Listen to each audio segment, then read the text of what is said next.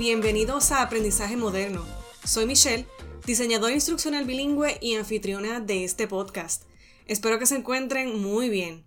En el episodio pasado estuvimos hablando sobre storytelling y los beneficios que puede tener para tu marca, pero ¿se puede utilizar storytelling a la hora de presentar datos? Piensa en esto.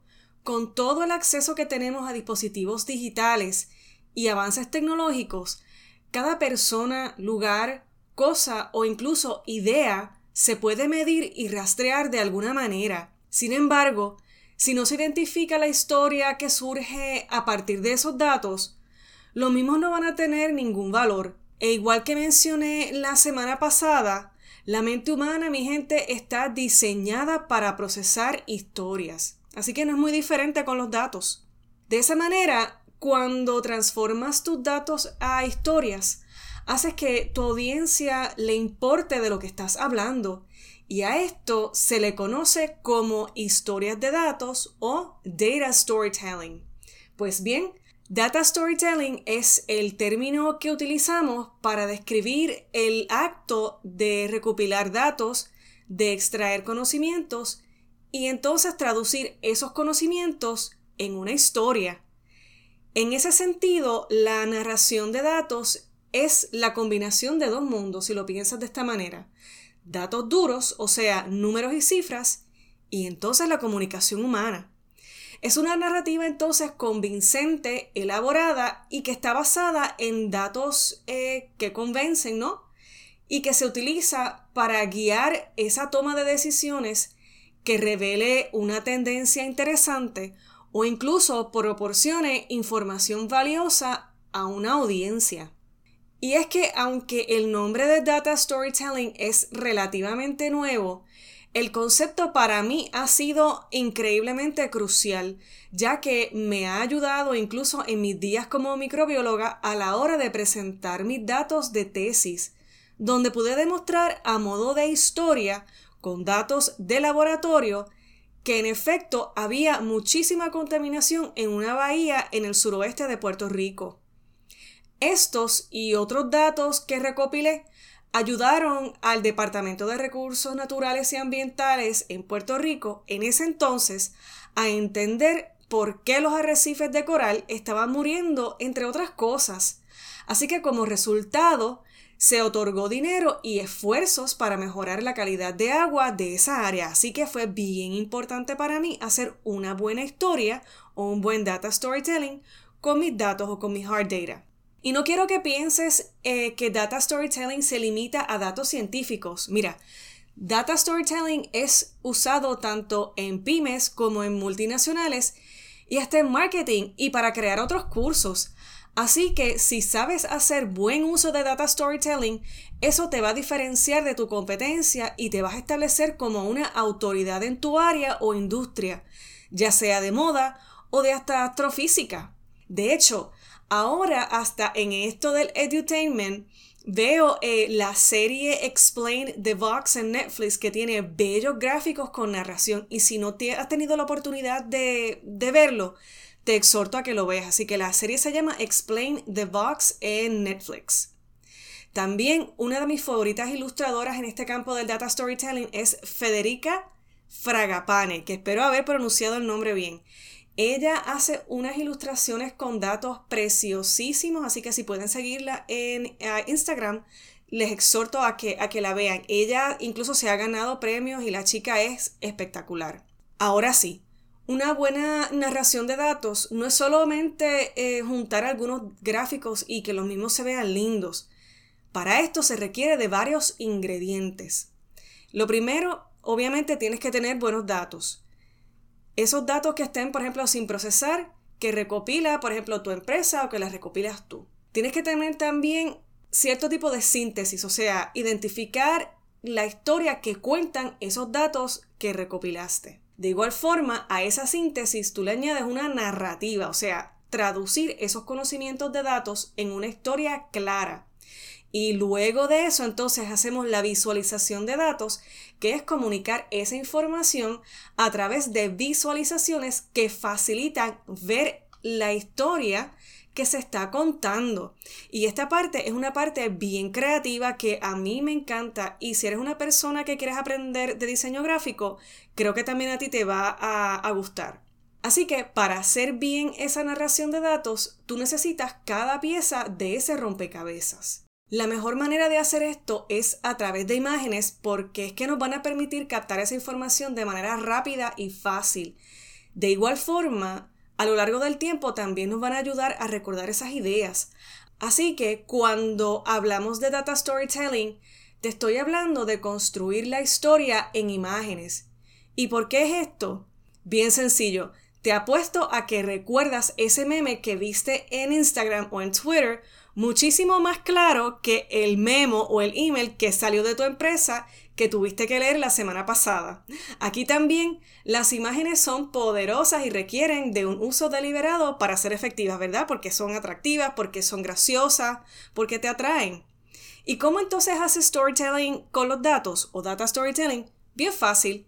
Mira, empieza como siempre te digo, escucha a tu audiencia en otro sentido. Lo que quiero que pienses es que pienses en tu audiencia cuando estés montando tu curso, quién es tu audiencia y qué necesitan saber y cómo se pueden beneficiar ellos de los datos que tú quieres presentar.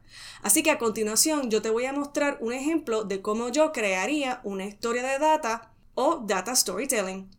Mira, por ejemplo, quiero hacer un curso para diseñadores instruccionales y una lección de ese curso es acerca de saber cuáles son los formatos más utilizados por los trabajadores de Gen Z durante la pandemia a la hora de tomar capacitaciones para el trabajo. ¿Por qué quiero incluir esos datos? Porque yo quiero entonces capacitar a mis diseñadores instruccionales a que entonces puedan ver mejores maneras de crear capacitación utilizando esos formatos de formación para Gen Z. En ese sentido, mi audiencia no son los de Gen Z, mi audiencia son los diseñadores instruccionales, así que ya eso lo tengo claro. Así que para el data storytelling que voy a utilizar o que voy a hacer, voy a utilizar datos de tendencias de Google para el 2020 en Estados Unidos de Gen Z que tomaron cursos en línea. Así que ya terminé mi primera parte que era identificando esa audiencia y empezando más o menos a pensar en dónde es que yo voy a encontrar esos datos. Como segundo paso, quiero que veas o que identifiques los datos que realmente importan para ese gráfico. Mira, Conocer a tu audiencia te va a ayudar a saber qué datos buscar e incluir. Puedes utilizar datos cuantitativos como por ejemplo el número de fuerza laboral, el número de videos que se vieron, el número de podcasts que se escucharon, otros formatos, etc. Luego de que identificas esos datos, pasas al tercer paso donde describes el arco de la historia. Así que una vez que tengo mis datos, exploro algunas posibilidades. Por ejemplo, Quiero mostrar que tres de los diez principales formatos están siendo utilizados o realmente quiero profundizar en los tres que más importan o en ambos. Ahí voy explorando los datos y por lo general voy buscando dónde puede haber tres partes en una historia como la había contado la semana pasada con el episodio de Storytelling. Dado que estos datos son anuales, ahora ya hablando más, más de los datos que quiero buscar, considerando la totalidad del año 2020, yo veo que hay un arco narrativo natural. El comienzo de la historia podría ser sobre cómo comenzó el año con COVID-19 y cómo se interrumpieron, ¿verdad?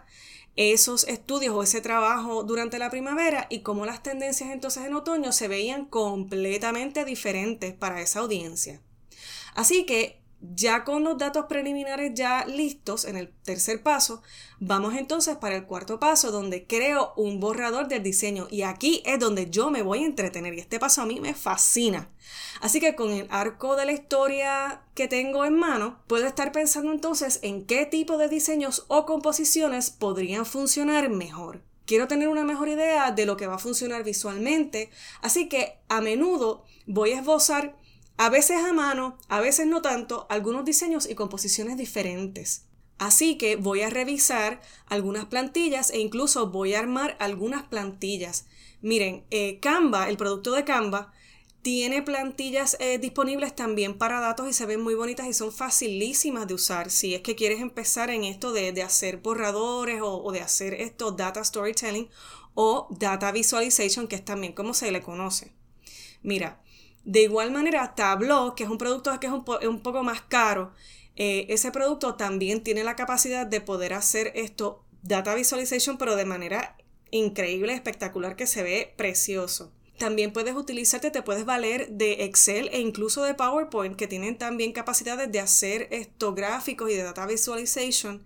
Eh, e incluso te puedes imaginar, le puedes asignar valores. Me pienso yo ahora en estos momentos que puedes decir 3 de cada 10 personas hacen tal cosa, pues mira, puedes poner 10 muñequitos y 3 de esos muñequitos los puedes poner en colores y ahí ya tienes un gráfico de data visualization o de data storytelling. Y eso también es muy válido. O sea, esta es una oportunidad muy bonita para que entonces utilices tu creatividad con esos datos que, que tienes. Y no te preocupes que te voy a estar incluyendo en la descripción de este episodio todas las herramientas que yo utilizo. Así que ya con mi primer borrador, voy entonces a la quinta parte que es donde yo mejoro las imágenes y comparto. ¿Por qué queremos compartir? Porque queremos ver que nuestra imagen se vea súper bien, así que tú quieres compartir esa imagen con colegas o quieres compartirlo con otras personas para que entonces ellas te vayan diciendo, te vayan dando feedback o retroalimentación de cómo es que se ve esa imagen.